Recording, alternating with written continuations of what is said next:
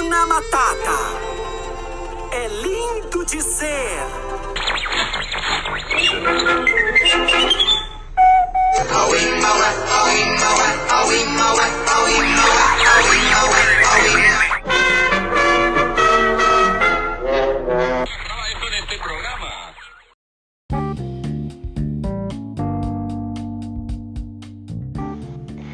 Fala galera, bem-vindo a bordo. Hoje vamos falar sobre investimentos para aposentadoria. Por que começar a investir ainda jovem? Quanto mais cedo a gente começa a investir, maior o aproveitamento dos juros compostos, maior a chance de sermos independentes do INSS, que é extremamente importante. Nosso convidado de hoje é oficial mercante, é CEO do escritório Náutica Investimentos, um escritório vinculado à XP, com sede no Rio de Janeiro, que tem foco os profissionais marítimos. Henrique Pellegrini, bom, boa noite, né? Estamos aqui conversando agora, que são praticamente 11 da noite. É, Bem-vindo a bordo, Brasil Marítimo. Você que é oficial mercante, né, formou na EFON, conta pra gente aí um, um resumo aí da sua história, desde que você começou na Marinha Mercante até você chegar aí nessa nessa experiência aí de, de se tornar um investidor aí um sim sim. boa noite boa noite meu amigo Vinícius. Boa noite meus amigos mercantes meus amigos investidores. Então eu comecei na Marinha Mercante em 2003 formei em 2005 pratiquei em 2006 é, pratiquei no Diva da Transpetro. E na minha época é, começou a disponibilizar rebocador para você fazer a praticagem. Foi a primeira turma, se eu não me engano, que começou a dividir cabotagem e rebocador. Então, no meu último mês de praticagem, eu fiz no K2000 da Subsea. E dali a gente foi contratado pela Nosca. E eu comecei a embarcar em 2007 no Scan de Botafogo. Ele era manuseio de âncora mais ROV. Eu fiquei no Scan de Botafogo até 2010 ou 2011, não recordo agora. Aí dali chegaram uns barcos novos da Consub né, para fazer manuseio nos barcos grandes com bola de pool de 180. E eu fui para um desses barcos. Na verdade, eu passei nos quatro, que eu fiz a parte da chegada deles aqui no Brasil, a parte de documentação, então eu passei nos quatro. E aí depois eu fiquei em um, um deles, o Cian Safari, não, sempre eu. E depois dele, é, eu saí do rebocador e comecei a trabalhar em plataforma. Foi quando eu fui para Chain. Isso em 2012. E aí, em 2014, eu fui para Odd. Foi minha última embarcação. Um navio sonda também da Odpel. Foi minha última embarcação. E aí, 2015, foi quando eu parei de embarcar na Marinha Mercante. Mas você parou de embarcar, mas por você já investia naquela época ou, ou, tipo tu já já tinha feito curso para agente autônomo ou tipo tu falou assim não não quero mais saber dessa vida já tenho uma reserva aqui vou viver disso aqui fazendo trade não na, na verdade foi assim a minha, a minha história com investimentos começou para valer em 2008 é, 2007 eu investia em fundos fundos de ações não investia diretamente na bolsa. E aí, quando foi fevereiro de 2008, eu comecei a aplicar diretamente na bolsa através de corretora. E aí tomou o tombo, né? Porque 2008 foi a crise. Pô, eu entrei exatamente naquele momento que todo mundo estava falando. Pô, olha, investe, invista em ações porque eu tô ganhando dinheiro aqui com a Petrobras, tô ganhando dinheiro com a Vale, é a melhor coisa que tem. Sai desse negócio aí de fundos poupança, aí lá fui eu fevereiro de 2008. Comecei a operar e aí eu falei, pô, eu sou bom nisso, hein, porque eu só tava ganhando. Tô ganhando. Aí quando chegou em maio, começou a primeira queda, né? Falei, pô, ah, tá bom, tô, tô com lucro ainda. Aí foi maio, aí foi junho. Pô, tá caindo bem, né? Mas ainda tô com lucro, continuei. Aí quando chegou julho, pronto, eu já vi que eu já tava na merda. E aí foi caindo, foi caindo, caindo, caindo, e, e o gerente do banco falando, não, segura, segura, compra mais porque era a corretora do Itaú. Uhum. É, compra mais porque tá ficando barato. E isso a bolsa, né, ela chegou no pico de 74 mil pontos em 2008 e foi caindo, caindo, caindo. Acho Quando a bolsa chegou, 28, né? Oi? Na época. Acho que chegou a 28 na época. Chegou a 29. É. Aí, quando a, a, a, a bolsa chegou a 35 mil pontos, que eu já tinha perdido tudo que eu tinha ganho como mercante. Entendeu? Eu tinha um ano e meio de salário só, né? E pô, todo mundo pega o dinheiro, vai lá e compra carro, compra tudo. E eu fui lá e investi em ações, cara, olha só. Hum. Aí quando chegou em mais ou menos dezembro, aquilo, acho que foi, não lembro exatamente o mês. Aí o gerente, eu só sei que a bolsa, ela estava em 34 mil pontos. E aí o gerente falou, é, cara, acabou o mundo, saca esse restinho aí que tem, porque a gente não sabe onde vai parar isso não. Provavelmente isso aí vai colapsar. É. Aí eu saquei. Logo depois, a bolsa bateu em 29 e começou a subir, subir, subir, subir. Falei, caramba, se eu tivesse ficado com meu dinheiro aqui, já teria recuperado. Não, não, não recuperado, né? Mas como eu estava aportando, quando eu comecei a, a reinvestir, eu reinvesti aportando, é, se eu tivesse continuado no, no mesmo ritmo, eu teria recuperado bem mais rápido. E aí eu comecei a, a investir novamente na bolsa. Aí por conta própria já comecei a, a ler alguns livros. Eu li a bordo, li em casa, livro de ações, né? É, comecei pela análise técnica, na, análise de gráfico e fui conseguindo recuperar meu dinheiro aos poucos. Só fui recuperar meu, meu dinheiro investido que eu perdi no final de 2009. Não que eu fui bem na bolsa em 2009, foi porque a bolsa subiu muito em 2009. Ela é, chegou bem na bolsa 2009, né? É, exatamente. Então não foi porque eu performei bem não. Fiquei até abaixo da bolsa do Ibov, mas consegui recuperar o, o dinheiro perdido. E aquela pancada que eu tomei em 2008, ela acabou servindo de motivação para eu aprender sobre o mercado financeiro, né? Porque eu falei, poxa, a bolsa chegou a 29 mil pontos, agora está a 72 mil pontos, que ela chegou a bater quase no pico anterior. É, muitos papéis né, que chegaram no, no fundo do poço triplicaram de valor. Falei, pô, se eu tivesse colocado ali, eu teria triplicado meu patrimônio também. Então, eu comecei a ficar com isso na cabeça e continuei estudando. Aí, é, 2010, eu ainda continuava seguindo somente com análise técnica, né, que é a análise gráfica. É, depois eu comecei a me interessar também pela análise fundamentalista, que é você começar a estudar os balanços né, da, das empresas e aquilo ali foi completando né, o, o ensinamento que eu precisava. É, eu lia muito também sobre fluxo. Hoje é, é moda, né, o pessoal né, que conhece aí o tape reading, de você analisar o fluxo das empresas, né, mas antes isso valia bem a pena, né, porque você conseguia mapear o movimento das, das instituições. Hoje em dia é, é, é bem difícil, né?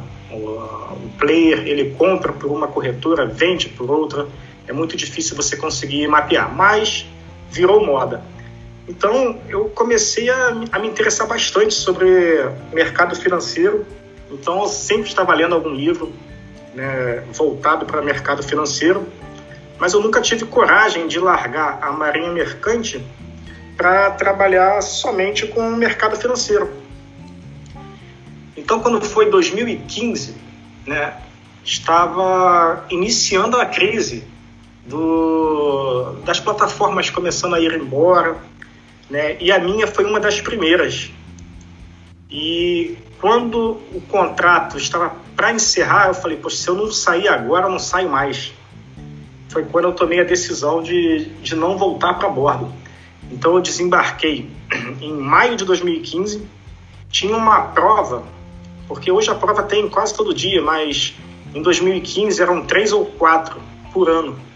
E aí tinha uma prova em junho de 2015. Eu falei, bom, já vou fazer essa já para me testar e na próxima eu já tô é, dentro, vou continuar estudando aqui as matérias que eu sempre estudei e tenho que pegar aqui mais essa parte de legislação. Mas aí, para minha sorte, eu fui lá e passei nessa primeira prova. Né? Porque Não, o que mais caiu. É competência, né, cara? Quem lê livros, pô, sabe mais, né? Não, mas só que tinha muita coisa ali que eu não lia. Por exemplo, a parte de legislação envolvendo o Banco Central, essas coisas assim. Só que caiu muito na prova a parte de renda variável, né, que era o que eu sabia.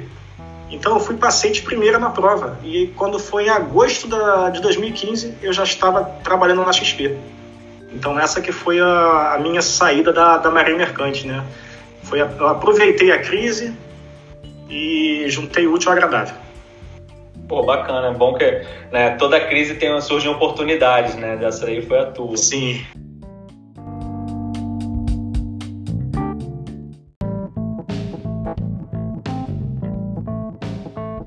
Que momento, assim, né? Você trabalhou em escritório e tal, mas qual foi o momento que você viu que poderia abrir um escritório seu, assim? Porque provavelmente depois que você saiu, né? Você entrou na XP, né? Você tem amigos de turma, amigos que te conhecem aí do meio marítimo, falou, pô, eu vou investir com ele, você, né? Provavelmente a carteira começou a aumentar. Como é que você chegou e decidiu, ah, não, vou sair desse escritório aqui e vou abrir o meu? Assim, na verdade, o escritório que eu estava, é, não tinha um plano de carreira, né? Onde eu pudesse crescer com o tempo. Então era aquele padrão ali, não importava se eu tivesse um ou mil clientes. Então eu comecei a procurar um escritório que me desse um plano de carreira. Hoje até já mudou um pouco isso, né? Os escritórios hoje estão cada vez mais profissionais, né? São verdadeiras empresas. Mas quando eu entrei na XP, a XP ela tinha uma custódia de 19 bilhões, bem pouco, né? Hoje aí está com 300 e pouco. Então era uma empresa ainda pequena. Então os escritórios também eram pequenos. Então não tinha essa visão ali de, de dar um, um plano de carreira. Eu comecei a procurar isso nos demais escritórios e também sempre esbarrava nesse, nessa questão do, do plano de carreira. Eu falei, poxa, então não tem meritocracia, não adianta. E aí fica muito com aquela coisa ali do, do militar, né? Não, é, é isso daqui. E o militar ainda, ainda cresce com o tempo. E nos hum. escritórios, naquela época, nem com o tempo você crescia.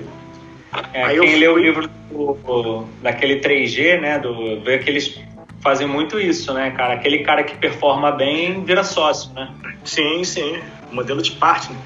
Então aí eu fui para XP para tentar abrir um escritório. Isso era em 2017. Nessa época, a XP já estava maior e, é, e ela, a política dela era de não abrir mais escritórios, era manter os que tinham e, inclusive, fechar até os que estavam parados no tempo. E aí o meu gerente de negócios ele chegou e falou: olha, eu vou até te levar lá na equipe de expansão mas sem querer te desanimar, a política da XP agora é essa. Semana passada veio um, um senhor aqui do Safra, que ele já tem 20 e poucos anos de banco, e a XP não autorizou a abertura de um escritório para ele. Então, não sei, você que acabou de chegar no mercado financeiro aí, dois anos, eu não sei se a XP vai te autorizar.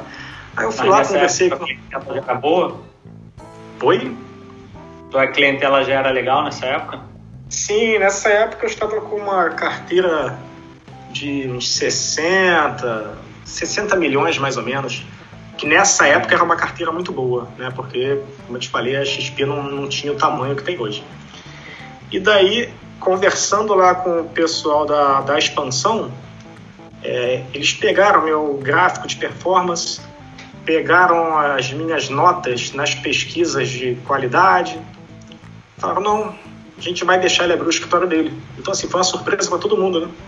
E aí eu abri o escritório, né? começamos com uma equipe com dois assessores, depois, dois meses depois já tinham quatro assessores. E esse foi o motivo de não ter um plano de carreira. Então, hoje no nosso escritório, a gente já abriu com esse plano de, de, de carreira, onde o assessor ele chega, ele não tem teto. Né? Ele chega, se ele performar bem, ele vai virar sócio do, do, do escritório, né? então a gente não limita o crescimento do assessor. Hoje muitos já fazem isso. Uhum. Mas eu fui parar na XP para abrir um escritório por conta disso, por ter um teto muito baixo é, enquanto eu estava em outro escritório. Ah, entendi. E, e assim, né, a gente sabe que né, um cara que trabalha embarcado ele tem diversas peculiaridades, né? Bom, a gente sabe que o salário de quem está embarcado não é um salário ruim, né? Quem trabalha na profissão, no petróleo, enfim, tem um salário acima da média. E Sim. esse cara também, quando enterra, ele, ele, ele tá na folga dele, né, cara? Ele quer ficar com a família, não quer né, perder tempo falando né, com, com um agente no escritório, enfim, tudo por, por telefone no máximo, né? Sim. É, enfim, são muitas particularidades envolvidas, né? Daí, é, você já imaginava montar uma carteira de clientes mais voltada para o mundo marítimo ou isso foi meio que sendo natural, né? Pela tua formação, pela sua amizade? É, não, eu, eu já imaginava assim, porque eu já montava carteira de investimento para muita gente a bordo, né? Então eu meio que já fazia um, um trabalho de assessor sem ser. Agora, quanto à particularidade do, do mercante, é, qual é o perfil da, da pessoa que vai fazer a prova da EFON, que entra para a EFON? Né? É o perfil de famílias ali de baixa renda, média. A pessoa que vem de uma família rica, né? ela não pensa, por exemplo, em seguir uma carreira militar. E, e a EFON, querendo ou não, é, é, algo parecido, né? Porque você tem que abdicar bastante do seu tempo. Então, normalmente, quem procura uma, uma profissão como ser oficial do Exército, é, você oficial da Marinha Mercante, são pessoas que a família não tem uma educação financeira. E o que aconteceu foi que essa geração ali do ano 2000 até o ano 2009, 2010, pegou esse boom do petróleo. Então, aquelas pessoas que imaginavam que iriam se formar, iriam ganhar um salário equivalente a de um tenente, elas se formaram ganhando um salário três vezes maior, quatro vezes maior. Então, o que aconteceu? É, elas passaram a ter um grande salário, um grande poder aquisitivo e uma baixa educação financeira. Né? Que quando uma pessoa ela já vem de uma família é, de pessoas ricas, ela naturalmente ela já tem aquilo, porque o pai já investe, né? o pai já fala do, dos investimentos que ele está fazendo, já passa para o filho os cuidados que o filho tem que ter. Olha, eu tenho isso, isso aqui no banco, você é meu herdeiro, é preciso que você. Então a pessoa já nasce com aquilo. E já o mercante não. Né? O mercante foram pessoas que são a maioria de nós, no né? meu caso, por exemplo, nós somos os chamados emergentes, que não seríamos se não tivesse aquele boom do petróleo. Então, o perfil desse mercante era o quê? Dinheiro na poupança e dinheiro em imóveis. Então, ele juntava dinheiro na poupança, muitos ainda fazem isso, e quando tem determinado capital acumulado na, na poupança, ele vai lá e de uma vez só compra um imóvel. Às vezes, eles saem da posição de credor, né, juntam lá 600 mil e dão entrada num apartamento de um milhão. Passam para a posição de devedor, do dia para a noite. É, se perder o emprego, eles não têm sequer a condição de cobrir aquela dívida. Então, isso é muito, muito normal. Só que é, hoje isso tem mudado bastante, principalmente na, na marinha mercante. Dificilmente você vai entrar num navio que não tenha um oficial que esteja investindo numa corretora que não esteja falando de investimento. Né, quando a gente começou na Náutica em 2015, era algo assim inimaginável que iríamos conseguir conscientizar aquela pessoa de investir, investir melhor. É, o que me ajudou bastante foi que eu, eu, por ser muito ruim de bola, eu fiz aquele poeirão para poder ter uma vaga no time. é. Porque senão eu não ia conseguir jogar. Eu falei, não, pô, depois de velho eu tenho que fazer, tenho que dar um jeito aqui de, de arrumar uma vaga para jogar bola. Então eu fui lá, organizei um grupo, né, que chegamos a ter ali 120 oficiais mercantes ao mesmo tempo, e passaram mais de 200 oficiais mercantes ali. E eu acabei fazendo boas amizades ali e muitas das vezes eu era barrado, mesmo eu sendo o, o organizador do, do, do, time ali, ficava barrado. Igual, igual o Paiva lá, que era o único quarto ano que era reserva do, do time da não conseguia dar nem a platinada. Era o meu caso, né? Mas ali eu, eu conheci muita gente também, né? De, de, todos os anos ali, né? Tinha gente no, no Poeirão de turmas da década de 80, né? Então era, era um, acabou sendo criada uma nova turma da EFOM ali, né? foi, foi bem legal. Isso contribuiu bastante também para formar a minha carteira de cliente. Né? Ou não, Oi? acabou? O Poeirão existe ou acabou? Olha, eu, eu quando eu saí de lá, quem ficou cuidando foi o Rodrigues e o Silva Martins, mas agora com essa questão da, da quarentena, né, com certeza parou. Mas eles estavam jogando normalmente antes disso. Uhum. Então isso, isso, isso acabou contribuindo bastante. É, esse conhecimento com, com as pessoas ali, né, uma turma nova, é justamente esse pessoal que pegou esse boom do petróleo. Né? Muita gente voltou a embarcar, porque na década de 90 teve aquela crise da marinha mercante, né? E com esse boom do petróleo, os salários que estavam sendo praticados, né? a pessoa acabava de se formar, 22 anos, e de repente aquele salário ali de um almirante na mão. Né? Então muita gente começou a voltar para a maré mercante, fazer aquele. Foi recorde no Ciaga daquele curso do, do Atom, né? Que é a atualização. Então eu acabei conhecendo bastante gente que pegou uma fase boa do petróleo e um bom poder aquisitivo. Isso ajudou bastante a montar minha carteira.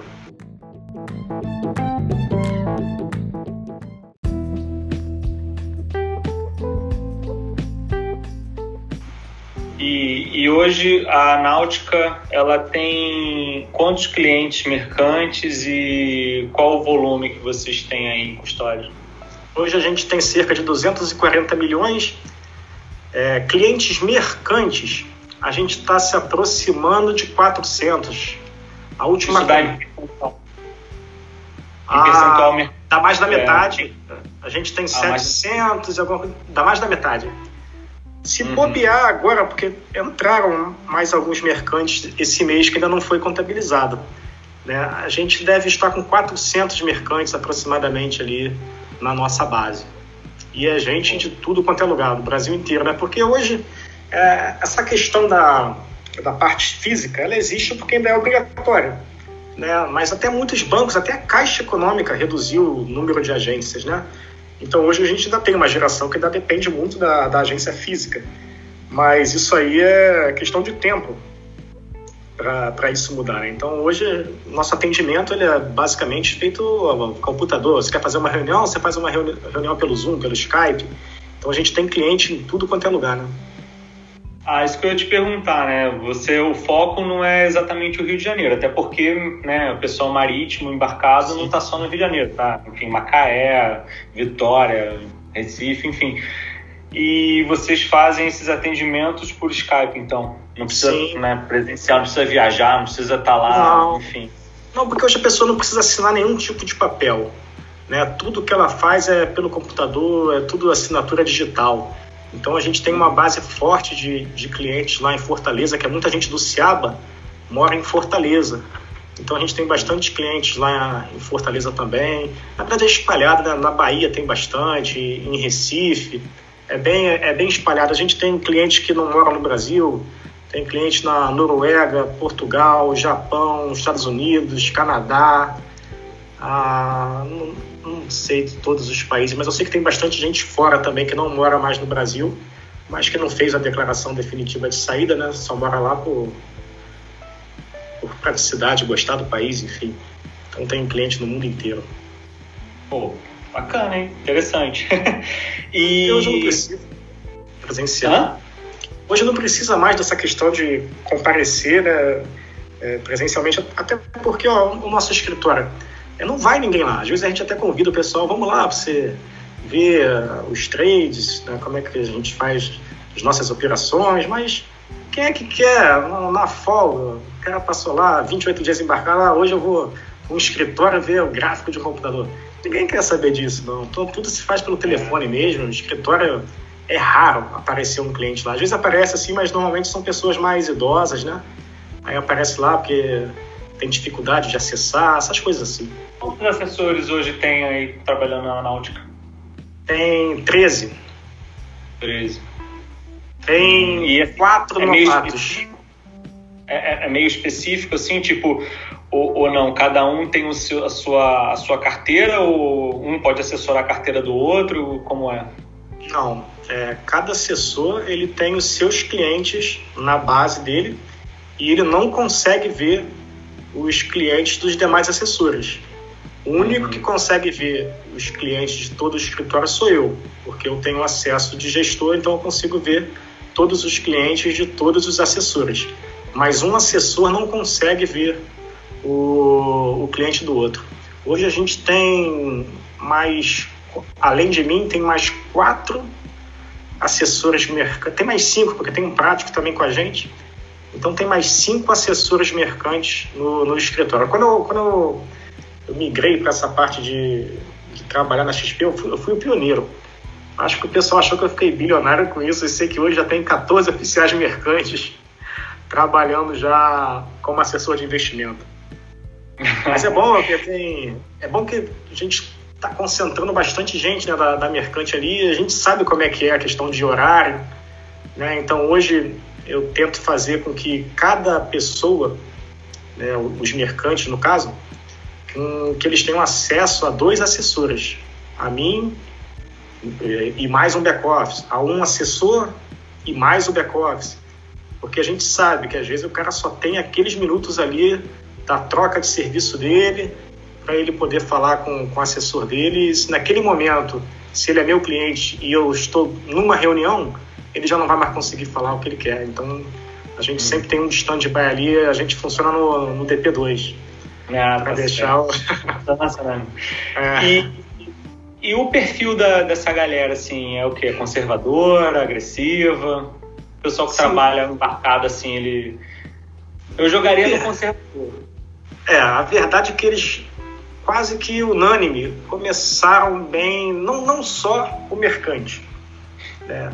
mas de, de, uma forma geral, o brasileiro é, tem um perfil muito conservador. Né? Tanto é que se você for pegar o, o, a quantidade de CPFs que a gente tem na, na, B3 hoje, a Bolsa de Valores, que está na, na quantidade recorde, né? não chega a 2 milhões de brasileiros. Então Sabe é bem. eu achei interessante, uma vez que eu estava lendo, que o número de investidores na B3 é menor do que o número de investidores de Bitcoin. É, vai entender. Vai entender, né? É. Então, é porque o Bitcoin tem aquela coisa, aquela chamada do vem que é fácil. Vem que você vai ganhar isso daqui. A, a, as pessoas elas estão muito propícias a cair em golpe de, de pirâmide, por exemplo. Não que o Bitcoin seja. O Bitcoin seria uma resolução até do, dos problemas econômicos, vamos dizer assim. Se você sair da mão do sistema financeiro mas não estou me referindo a isso, estou me referindo a qualquer notícia que sai que você está garantido 2% ao mês, 10% ao mês, 2% ao dia. A pessoa vai para cima com tudo daquilo como se fosse algo mais concreto do mundo, né? Então ela, é, ela quando ela se depara com aquilo que ela quer ouvir, pronto, é a isca perfeita. Né? É verdade. Então, assim, o brasileiro, até pouco tempo, nós ficamos com 400 mil CPFs na Bolsa durante muito tempo. Em 2007, chegou a ter 700 mil CPFs na Bolsa. Né? Foi aquela época que eu entrei. Na verdade, eu entrei em fevereiro de 2008. Né? Foi naquele oba-oba, daquele pico lá dos 74 mil pontos. Depois daquilo, sacudiu a roseira com aquela crise de 2008 e durante um bom tempo ficou ali oscilando, 400 mil CPFs, 600 mil, né? ficou oscilando naquilo ali. Então, até início de 2016, a gente tinha um grupo muito antigo já de bolsa. Né? As pessoas que operavam bolsa eram né, perfis ali que já tinham ali cerca de 10 anos de bolsa, 7 anos de bolsa, era um pessoal antigo. Novos investidores só vieram a entrar em 2017, com a bolsa já né, apontando para cima. E com esse último pico, né, batemos o recorde de número de CPFs. Mas mesmo assim é muito pouco, né, não chega a 1% da população. É, então, o perfil do brasileiro por si só já é um perfil conservador. Mas aos poucos eu percebo que quanto mais conhecimento a pessoa tem sobre o investimento, mais ela vai aceitando o risco, porque ela conhece aquele risco, ela passa a conhecer aquele risco, então ela sabe onde ela está pisando, né? Então, hoje eu posso dizer que a média já seria de um perfil moderado e não mais conservador. Até porque a renda fixa hoje, né, Selic está em 3%, né, o Banco Central já indicou que vai reduzir mais nessa próxima reunião de junho, então, se a pessoa tem lá seus 100 mil aplicados hoje, no final do ano tem 103. Né? Então, ela já não quer mais aquilo. Então, ela já está aceitando tomar mais risco também por conta da rentabilidade baixa que ela está vendo. Mas não parte para ação, fica no multimercado. no meio é, é porque, assim, para partir para ações, é, tem que ter estômago. E a pessoa também ela acha que o partir para ação, ação significa pegar 100% da carteira e investir em ação. E não é isso. Né? Então, às vezes, a gente sugere, coloca aqui 5%, estou vendo que você está querendo mais risco, né? você está com perfil agressivo, mas você não tem ações. Então, coloca 5% da sua carteira em ações né, mais conservadoras, entre aspas, né, como as blue chips, é, e vai vendo como que você se comporta, sua, sua emoção né, ao passar do tempo, a, com a oscilação do mercado mas não é fácil convencer, porque a pessoa ela sempre acha que se botou 5 mil lá em ações, ela vai perder 100 mil. Né? É difícil você conseguir trazer a pessoa para o mercado de ações. Agora, quando o mercado está lá no topo, né, igual da última vez aí que bateu né, em janeiro, esses 100 mil pontos, 120 mil pontos, as pessoas que são conservadoras elas te procuram para investir no mercado de ações. É exatamente aquele momento que é o Warren Buffett que fala, né? Compre ao som de violinos e venda ao som de canhões, não, ao contrário. Então a pessoa, quando está naquele oba-oba, é o momento que ela quer entrar no, no mercado de ações. E quando está aquele pânico, as ações né, bem depreciadas, não, aí eu não entro, não Tá, tá todo mundo perdendo dinheiro, eu não quero. Né? Sempre é. ao contrário. É justamente assim que a gente perde dinheiro. É. Então é, é, a pessoa sempre, sempre assim, compra na alta e vende na baixa. Compra na alta e vende na baixa. Aí quando ela faz isso duas, três vezes, não quer mais.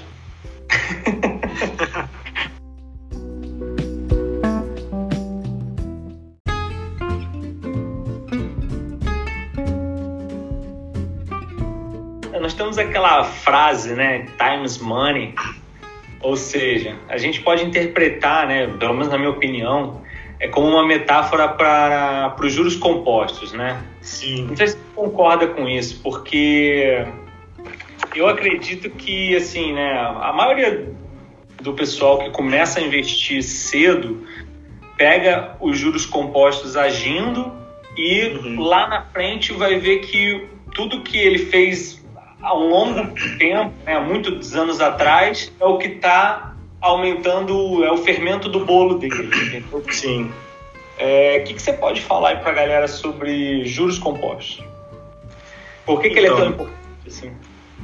O, o juros simples, ele multiplica o seu capital investido. E os juros compostos, ele potencializa. Né? Então, é matemática. Você pega lá é, mil reais e você vai aplicar ele a 10% ao mês. Nos juros simples, você vai ter ali todo mês 100 reais. Né? Então, no mês um, passou um mês, você vai ter 1.100, passou dois, você vai ter 1.200, e nem é muito praticado juros simples. Vai chegar no, no final de um ano, você vai ter né, 1.200 ali de rendimento. Né? Então você vai ter ao todo ali R$ 2.200. E se você fizer isso nos juros compostos, você no primeiro mês você vai ter 1.100. Só que depois você vai pegar 10%, não em cima de mil, em cima de 1.100. Então você já não vai ter mais 100, por, é, 100 reais de, de lucro. Né? Você vai ter 100 mais um pouquinho. No, no final das contas, eu até anotei aqui, você vai ter R$ 3.138. Né? Então é bem mais do que os juros simples. E a, o tempo né, ele é um multiplicador na fórmula de juros compostos. Então, quanto mais tempo você fica sem mexer naquele dinheiro, mais ele vai render. Né? Então, eu tenho até outro, outro exemplo aqui, é, pegando a taxa de 9%. Se a gente for pegar nos últimos anos uma média da, da Selic, chegou a bater 14,25 né, no último topo dela, é, que foi até 2016. Acho que foi até outubro de 2016, a Selic estava em 14,25. Se a gente for pegar uma média de 9%, uma pessoa que começou a, a investir há, há 10 anos, e todo mês o aporte também é muito importante. Todo mês ela colocando ali R$ 1.500, ela no final de 10 anos, ela vai ter um milhão acumulado, 308 mil acumulado, perdão. E se ela tivesse é, investido 10 anos antes, ou seja, há 20 anos, ao invés dela ter os 308 mil que ela acumulou em 10 anos, ela vai ter 1 milhão. Então, ou seja, mais do que triplica o investimento. O tempo dobrou, mas o capital dela triplicou. E se ela for ficar mais 20 anos, ficar 40, ela já chega a 6 milhões e meio, isso pegando uma taxa de 9% ao ano. Então, ou seja, 6 milhões e meio. Ela mais uma vez dobrou o tempo e agora multiplicou por mais de 6.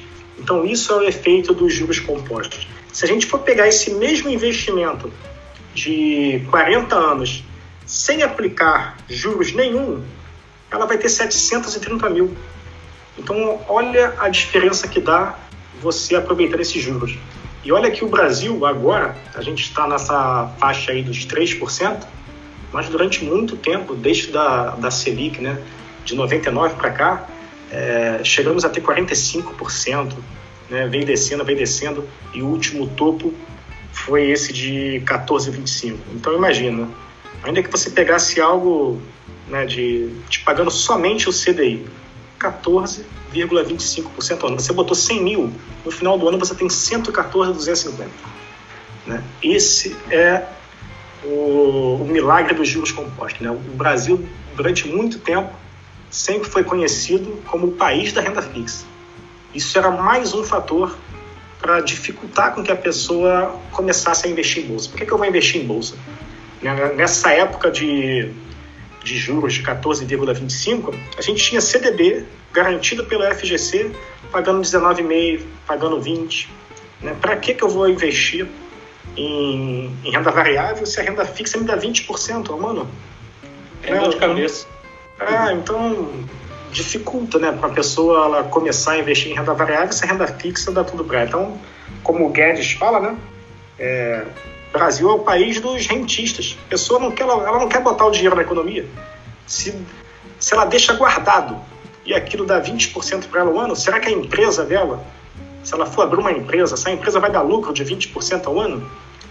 Então, por isso que é um país onde as pessoas, né, durante muito tempo, até aqueles que né, têm grana, eles acumulavam ao invés de investir né, em produzir. Eles preferem deixar acumulando que está dando 20% sem dor de cabeça.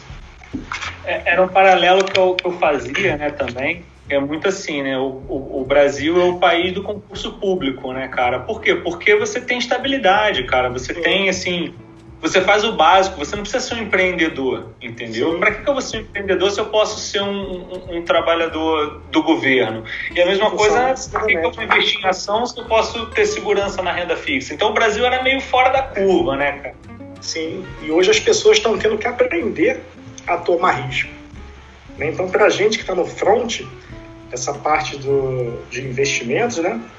Então a gente acaba tendo uma estatística boa dessas pessoas, né?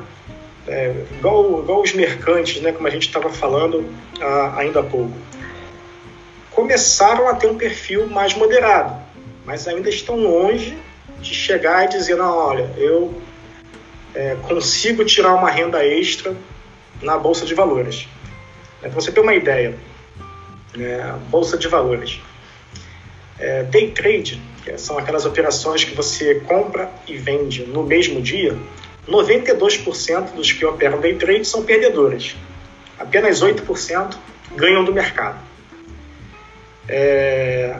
E agora você imagina pegar uma pessoa que nunca teve esse contato com a renda variável e você tentar introduzi-la nesse mercado novo para ela. Um mercado que durante muito tempo ela só ouviu falar de tragédias. Né? Não, no mercado, eu já vi gente se jogar do prédio porque é, perdeu dinheiro na, na, bolsa de valores. Né? A cultura do brasileiro ainda está né, muito arraizada naquela questão que vieram dos nossos pais, né, daquela superinflação. Meu filho, você, a primeira coisa que você tem que fazer é comprar o seu imóvel. Né? Isso é o que a gente mais escuta. E hoje, né, até está bem equilibrada essa questão de. Estou abrindo um outro parênteses aqui. Ah, vou viver de aluguel ou vou viver de casa própria? Né? É, a gente tinha aí, durante um bom tempo, juros acima de 10%, esses juros aí de 14,25%, como, como eu mencionei, e o valor do aluguel, a média dele, é na casa de 0,3% do valor do imóvel. Então, significa que se o imóvel ele custa um milhão, né, a média daquele aluguel é na faixa de 3 mil reais por mês. E a pessoa vai lá, ela junta 600 mil e ela vai lá e ela compra esse imóvel de um milhão e passa a ser devedora. É, ou então a pessoa vai lá, junta um milhão. Pega, pega juros altos, né? Não vai pegar um é, juros. Não, vai pegar um juros altíssimo, financiamento é. altíssimo. Né? Que o, é. a, a, Selic ela controla os juros né, em cascata. Então, um, um crédito, de, de, seja de um carro, de uma casa, todos eles vão estar ali se baseando na, na Selic. E a Selic de 14,25 você vai pagar um juros bem alto para você fazer um financiamento de imóvel. Então a pessoa vai lá, né, junta um milhão, conforme o pai falou, tem que ter dinheiro para comprar à vista, meu filho. Você junta, compra seu imóvel à vista, é, não viva de aluguel, saia disso que você é furado. Na época dos nossos pais, até você comprar um carro era negócio. Porque você comprava um carro por mil cruzeiros e dois meses depois ele estava dois mil cruzeiros. Então era negócio. O negócio era você não ter dinheiro na mão. É, é, era o pior negócio na época dos nossos pais, era você ter o dinheiro na mão. Então a gente aprendeu muito isso. Então a pessoa ia lá e comprava, né? Compra, né? Que ainda continua muito essa prática. Um imóvel de um milhão, cujo aluguel é na faixa de 3 mil reais. Aí você né, fala para essa pessoa, mas por que você não mora de aluguel? Tá louco, o aluguel é um dinheiro que não é meu, é um dinheiro que a gente não vê mais. Aí você começa a tentar colocar na cabeça daquela pessoa, olha, o aluguel nesse condomínio onde você está morando custa 3 mil reais seu apartamento ele custou um milhão. A gente tem aqui a Selic, livre de risco, que está te pagando aí 1,1% ao mês, ou seja, você com esses um milhão lá que você tem, você tinha, você poderia estar ganhando 11 mil reais no mês. 11 mil reais no mês, você aluga o seu apartamento. Se você quiser alugar um apartamento para o seu filho no mesmo prédio, para sua mãe, seja para quem for, você vai pagar mais 3 mil, você vai pagar 6, ainda vai sobrar 5 no seu banco, e seu 1 milhão, que é igual o seu prédio, vai continuar lá no banco. A pessoa, né, você conversa, conversa, pois é, eu, eu entendi o que você falou, mas não sei porquê, eu, eu tenho que comprar esse imóvel. E vai lá e compra o imóvel. Né? Então, mas isso, isso naquela época de juros altos, né? isso, né? mas e agora você liga a 3 é, não, hoje, hoje já está bem equiparado, mas será que a gente vai mesmo virar um país de, de primeiro mundo em relação a juros e vai manter né, esses juros nesse patamar? Bem, é a primeira vez na história, né? Então, não sei se, se é confiável. No momento, eu não compraria um imóvel. Não compraria. E o imóvel também você tem que ver como um ativo, como um outro qualquer. Um ativo, o que, que você quer fazer com, com o investimento? Você quer comprar na baixa e vender na alta. O imóvel não é diferente. Né? E tem gente que compra um imóvel, aí vai lá, junta mais um dinheiro, vai lá e compra outro. Não, esse aqui é para investimento. Aí ele vai lá, pega aquele imóvel e aluga. Ele ganha 0,3% mais a cunhação e, e o tempo que está vazia, vacância, é. é. ele paga o E é uma galera paga... que não conhece fundo de investimento imobiliário, né? Exatamente, eu queria falar. E tem o fundo de investimento imobiliário, isento de imposto, sem a reação de, de inquilino. Né? E você, ó, você prefere alugar o que? O seu apartamento ali na, no recreio, na freguesia, ou você prefere alugar aquela agência lá da Caixa Econômica? Você pode ter um pedacinho daquele aluguel lá. Né? Então, você consegue fazer com que a pessoa entenda, mas tirar aquele paradigma de que ela precisa comprar um imóvel, isso é muito difícil. É muito difícil. E as pessoas que estão no mercado financeiro dificilmente compram imóveis, né? É, a grande maioria vive de aluguel. Claro que o imóvel tem as suas vantagens, né? Você pode fazer a obra do jeito que você quiser, né? Faz com, com a sua cara né? dentro da casa. Mas tem que saber quanto que você está disposto a pagar por esse luxo. Né? Basicamente é isso. Então imagina convencer a pessoa a entrar no mercado de renda variável. É bem difícil, mas hoje está mudando. Eu acho que mais alguns anos, se, se ficar mais uns um a dois anos com esses juros baixos, eu acho que a gente vai começar a ter muita gente saindo do moderado para o agressivo. Mas os mercados, mas, né? É, pois é, mas aí eu entro, eu entro numa, numa questão, por exemplo, né? A gente está falando é, de tempo, né? E aí, conforme vai passando o tempo, obviamente a gente vai ficando mais velho. Sim. E, e aquela galera que está nova, né? Que, que, que começou a entrar no, no, no mercado de trabalho, não faz o dever de casa de já querer começar a investir, né? Sim. Aí o cara que está lá na frente, ele fala assim, pô, se eu fosse aquele moleque eu começaria a fazer isso. E, e, acho que nessa né, parte dos juros compostos é o, o, que é assim que tem que entrar na cabeça do jovem é que meu, quando ele começa lá atrás, pô, ele já pode começar agressivo porque ele tem aquele tempo para poder perder, ele vai passar crises, ele vai poder recuperar, né? Coisa que o cara com 40 anos já começa a ficar receoso, né? Pô, cara, Exato. 40 anos, entendeu? É, é, esse tempo né, de vida, tempo de investimento, risco, é uma coisa complicada, né? Tem que saber dosar, né? Exato. É igual o pessoal que opera no mercado futuro, aí dá 16h30, ele quer fazer uma operação de risco. Às 17 aí já fecha o Ibovespa, às 18 fecha o mercado futuro, e das, e das 17 às 18 ali não tem oscilação. Se você perder isso daí, você vai ter 5 minutos para recuperar. Não tem. É o mesmo caso né, da pessoa que já tem uma certa idade e querer tentar arriscar alguma coisa, né? É, é aquilo, né? A gente também tem que saber equilibrar, porque, por exemplo, a pessoa ela vai economizar tudo que ela ganha. Né? Então, um real gasto com 20 anos, ele é muito mais bem aproveitado do que gasto com 60, 70. Com 20 anos você vai gastar para fazer uma viagem, vai escalar, mergulhar. Com 60 anos você vai gastar com farmácia. Né? Tem, tem isso aí também. Né? Então tem que saber o, dosar isso daí. Agora é aquilo, a pessoa está ali, dos 20 aos 25, começou a receber, vamos pegar um exemplo lá da iPhone, é, começou a receber dinheiro com 25 anos. É, na verdade é com menos, mas vamos botar com 25 anos. E ela escolheu dos 25 aos 35 curtir a vida adoidado para começar a investir somente lá com 36, ela vai ficar muito, muito atrás daquele colega de turma que começou a investir com os 25, vai chegar aos dois com 36 e o que começou a investir é, mais cedo vai ter um patrimônio infinitamente maior do que aquele. E aquele pode até falar, ah, mas você não curtiu o que eu curti? Não, eu curti. Curti bastante. Eu, só não comprei. É, só não fiquei trocando de carro o tempo todo, igual, igual você fez. Não, não, não saí por aí né, esbanjando, né? Então tem que saber o, o momento certo de, de você.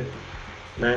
Na, na verdade, é nem o momento, né? É a, equilibrar os seus gastos, né? Porque é isso é primordial, o equilíbrio entre você aproveitar a vida, você gastar Sim. e você é, guardar o dinheiro, cara, isso aí é fundamental.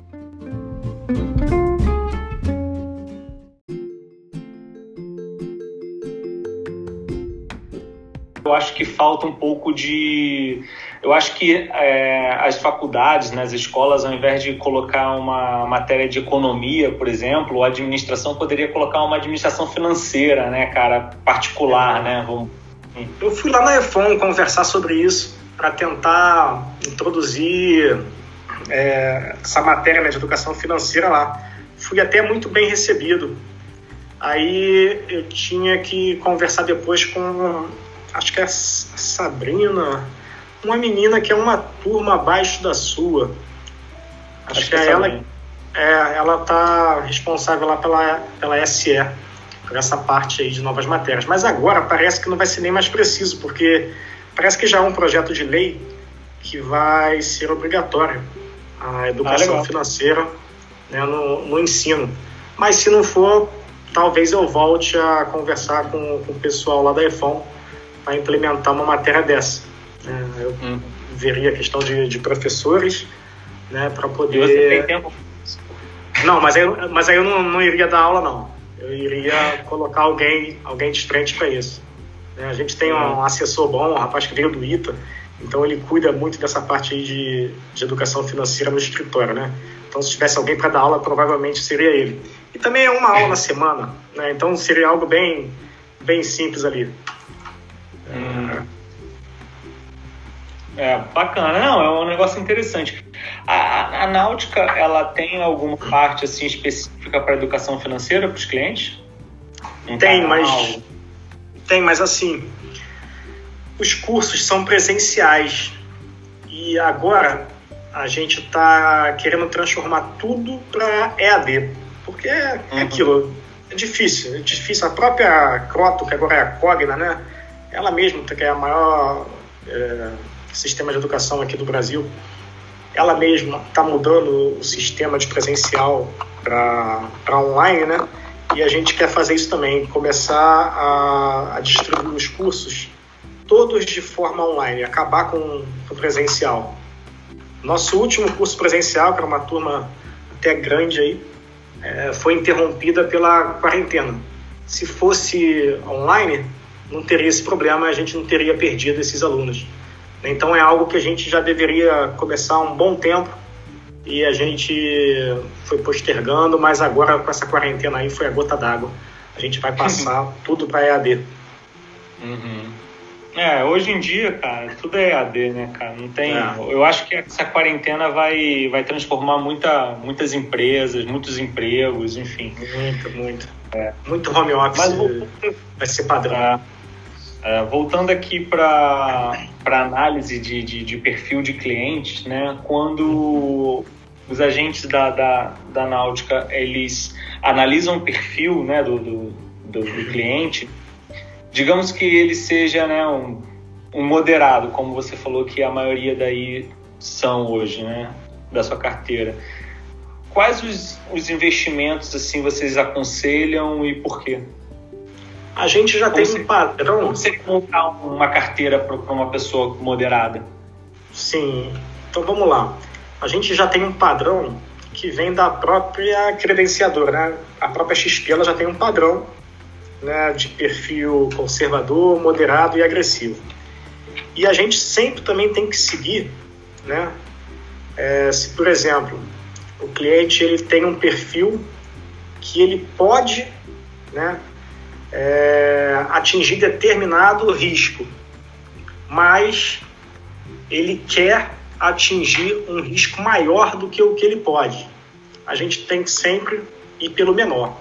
Se ele pode é, ter um risco máximo ali, de acordo com o perfil dele, de 10% na renda variável, e ele quer ter 30%, a gente tem que conscientizar ele que o perfil dele né, não é um perfil para 30% na renda variável e para 10%. E quando é ao contrário, que ele é, tem um perfil ali agressivo, que permite com que ele fique ali com 30%, vamos supor, na renda variável, mas ele só quer ter 10% na renda variável, a gente sempre tem que prezar pelo mais conservador. Então, mesmo que ele, né, de acordo com o perfil dele, ele até pode ter é, mais risco mas ele não quer, a gente vai seguir o menor, que é aquilo que ele quer. Claro que se, na, na opção anterior que eu passei, é, se o perfil dele é, é conservador, mas ele quer porque quer ter um risco maior, a última opinião é a do cliente, a última palavra é a dele, mas a gente tem que conscientizá-lo. Né? Então, por mas exemplo, hoje... Oi? Assume o risco, depois não vai botar a culpa em você, né? Ah, mas ele, ele assume mais bota. Não tem jeito.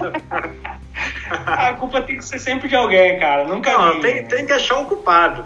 Né? É. Tem, tem, no, no, mercado financeiro, a gente sempre tem que achar um culpado para os nossos erros. Eu lembro que quando eu comecei a, a, a operar contrato futuro, né, 2009 ali, não, tem que recuperar meu dinheiro, fazer um day trade. Aí eu ganhava na, no, no Ibov, né, carregando as ações e perdia no day trade. E aí eu culpava tudo. Maldito desse cachorro que latiu na hora que eu tava fazendo a operação. Era tudo, né? Passava minha mãe e falei, pô, mãe, você, por que, que você me chamou? Você me chamou, eu perdi. Tudo, eu tinha que achar um culpado. Mas o culpado era só eu. então, a gente sempre tem que achar um, um culpado para aliviar, né? O mercado financeiro é assim. Então, o perfil conservador, ele basicamente ele vai ficar na renda fixa, né? E a gente não coloca nem em crédito privado de, de empresas, a gente coloca mais no crédito privado do setor financeiro que tem a garantia do FGC. Então, uma pessoa que ela tem um perfil conservador, ela vai ficar ali na Selic, né, que é o Tesouro Selic, ela vai ficar em CDB de bancos né, dentro do limite do FGC.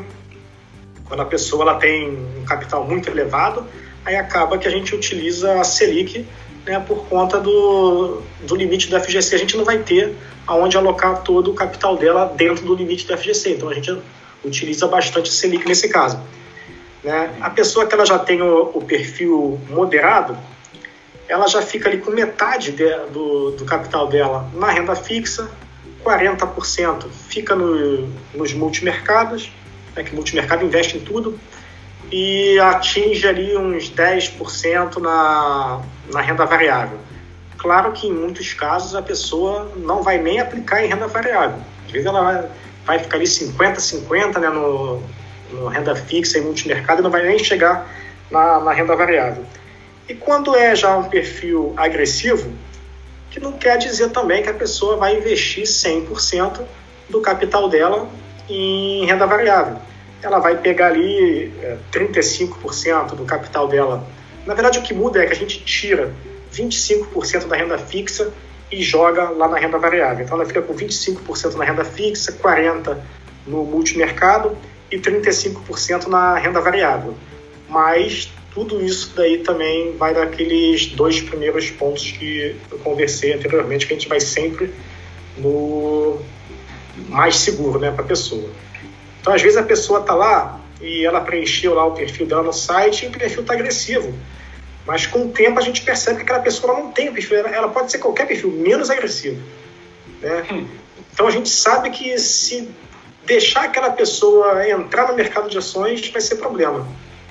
E às vezes a pessoa bota lá que tem, preenche lá tudo, tem um perfil conservador, mas que não suporta ficar num, num fundo de renda fixa ela quer, não está muito parado, ela quer aquela adrenalina do mercado e a gente vê que aquele perfil daquela pessoa não é conservador, né? é moderado, é agressivo. Então, o perfil mesmo da pessoa a gente conhece com o tempo. Nada melhor do que a proximidade ali com o seu cliente para você realmente conhecer o perfil dele. Né? Tem tipo de. Você acaba pegando tanto o jeito do, do seu cliente que chega um tempo que ele, ele vai aportar um, um, valor que você já sabe aonde vai colocar, que você sabe que aquilo que estão falando no mercado que está bombando, você já sabe que não se encaixa naquele perfil do, do, do seu cliente.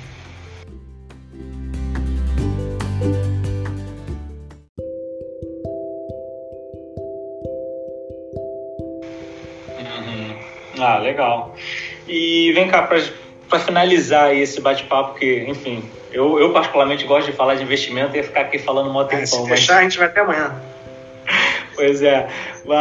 A gente está vivendo uma crise hoje de saúde, né, por causa do coronavírus, que na verdade acabou resultando, né, no fechamento aí do comércio. Então a gente passou por uma crise econômica também, né.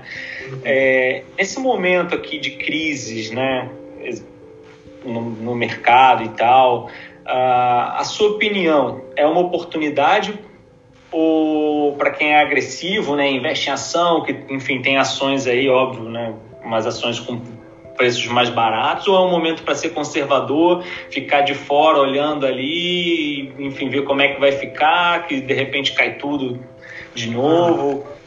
Assim, a verdade é a verdade é que a pessoa que ela não tem conhecimento né, de mercado financeiro e ela não tem ninguém para ajudá-la, todo momento é tempo ruim. Qualquer momento que ela for entrar é tempo ruim. É o marinheiro que não passou por batismo, né, meu é, irmão? É marcoso é, o tempo todo, né? É tempo ruim. E a pessoa que ela já tem né, um certo conhecimento no mercado, é, um momento de crise, às vezes, é o momento mais esperado para essa pessoa. Às vezes ela fica esperando ali, às vezes, um ano, dois anos por um momento desse. Né? Então a pessoa sente que o mercado já está ali né, sem força para subir, alguns indícios né, de que já está assim cada vez mais arriscado, a pessoa já começa a ir mudando os investimentos dela para algo mais conservador, né, já começa a fazer o chamado hedge, que é a proteção, já começa a pegar um percentual ali pequeno e coloca em ativos atrelados ao dólar, ou, ou, ou propriamente fundo cambial, né, já começa a perder ou melhor, deixar de ganhar durante um certo tempo, porque ela tira grande parte do investimento dela, que estava ali subindo, né, disparado ali na bolsa, e ela começa a proteger um pouco esse capital, ou seja, ela deixou de ganhar, porque se deixasse na bolsa ela teria subido constantemente. É, mas quando vem a crise, ela está com aquele capital ali, com aquela liquidez pronta para pegar as oportunidades lá embaixo. Então, durante muito tempo, as pessoas que, né, que são do mercado financeiro, elas ficam ali às vezes esperando um momento desse para poder aplicar. Então hoje né, as ações, embora elas recuperaram bastante, a bolsa chegou a bater em 61 mil pontos e agora já está aí nos 80 e pouco, né, é, teve uma alta bem, bem expressiva devido à quantidade de dinheiro que os bancos centrais também estão injetando no mercado. Mas muitas ações, a Petrobras bateu 11 reais, né? Petrobras saiu de 30 para 11. E isso a gente está falando de três meses. Uma empresa como a Petrobras, a 11 reais, é, qual é a probabilidade que você acha maior? Dela ir para um real ou dela ir para 21? Será que a empresa como a Petrobras ela vai né, acabar no mercado? Então acaba que a gente olha isso é uma grande oportunidade, né? Pegar empresas boas com um desconto que há anos a gente não via. Né? Mas para isso a pessoa tem que né, é, saber o mínimo ou então ter alguém de confiança. Né? Porque conselhos né, a gente escuta a cada esquina e tem que saber exatamente o que, o que presta e o que não presta. Né? Então ter uma pessoa de confiança no momento desse né, é essencial. É a mesma coisa do que é, levar seu carro numa, numa oficina, né? Você não souber a oficina que você está levando o seu carro, né? imagina. Tem, e, e, as pessoas, né, até abrindo outro parênteses, as pessoas cuidam bastante do carro. É, o cachorro ela leva no, no pet shop, é, vai ao médico, vai fazer check-up, saúde, tudo, mas com dinheiro elas não têm essa preocupação. É, é, é, é, incrível como as pessoas elas não têm essa preocupação com o dinheiro. Só que é o dinheiro delas que proporcionam é, a, a saúde dela, de poder pagar um plano de saúde e não cair no hospital público. É o dinheiro que permite com que ela leve o cachorro no hospital. É o dinheiro que permite que ela compre o, o carro dela. Mas quanto a, a, a investir de forma correta. Permite, é, o dinheiro que permite ela se aposentar sem depender do INSS, né, cara? Que é Exatamente. o que eu acho uma das principais coisas, né? Ainda mais para o mercante. O mercante, ele se ele for se aposentar e querer viver no padrão do INSS, não é o mesmo padrão de vida que ele leva agora. Ele tem que ter um extra. Não adianta, ele tem que ter um extra ali. Sem contar que muitos mercantes nem se aposentam, né? Acaba que muitos né, acumulam um, um, capital, passam a viver de renda, porque não, não conseguem, às vezes, ficar tanto tempo no, no mar, porque a vida de embarcado é, realmente é mais sugada, né? exige muito mais do que a vida da, da pessoa que, que, trabalha em terra. A pessoa perde um, pouco da vida social, pouco não, né? perde bastante da vida social. Né? A, a família tem que ser muito bem estruturada né? para a pessoa, a esposa, aceitar né? o marido fique fora tanto tempo. Então, muitos nem se aposentam. As mulheres, por exemplo, né? As, pegar a estatística, né? pouquíssimas né, vão se aposentar. Né? Eu não sei se a gente ainda até acho que não, né? A primeira mulher na Marinha Mercante, acho que se formou. Foi em 2000. É, 2000? É, então, é, então ainda, ainda não está nessa fase de, de aposentadoria. Mas pelas desistências, né, a gente vê que as mulheres desistem muito mais do que é. os homens. Complicado. Então, então tem que, tem que se, se programar para uma, uma aposentadoria. Mas voltando ao que você falou, crise para mim é oportunidade. Né? E para a pessoa que não está ali ainda no, no mercado financeiro, não está familiarizada com o mercado financeiro, independente de crise, é, se ela for colocar o capital dela em capital de risco, sempre vai ser tempo ruim.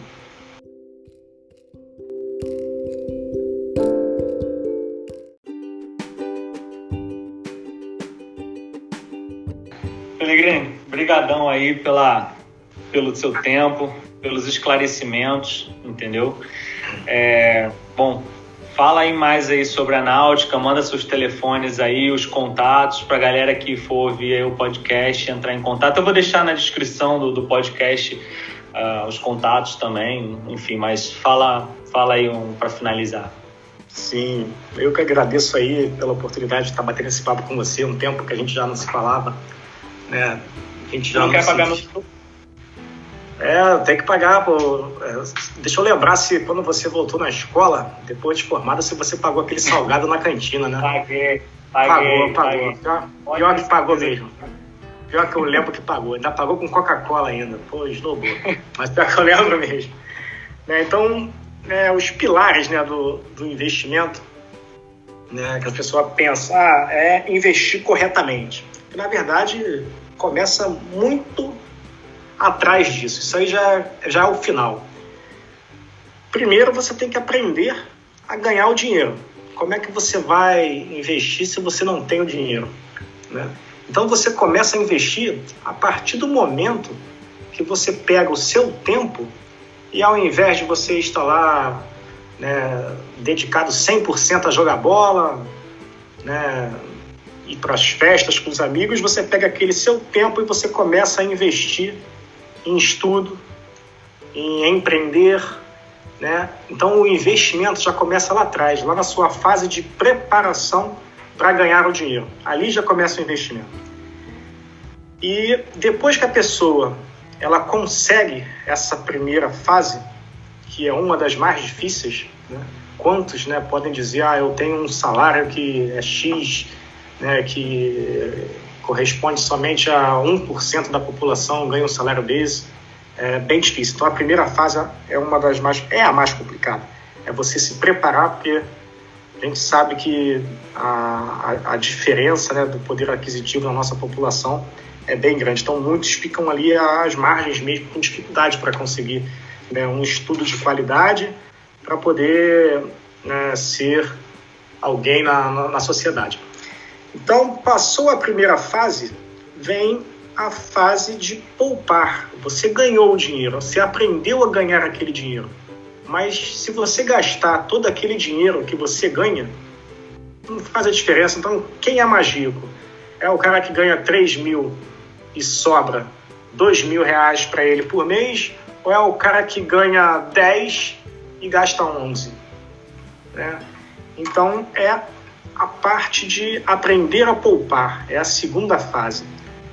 Depois que você aprende a poupar, aí sim você tem o que investir, você tem capital para investir. Se você ganha 10 e gasta 10, você não tem nada para investir.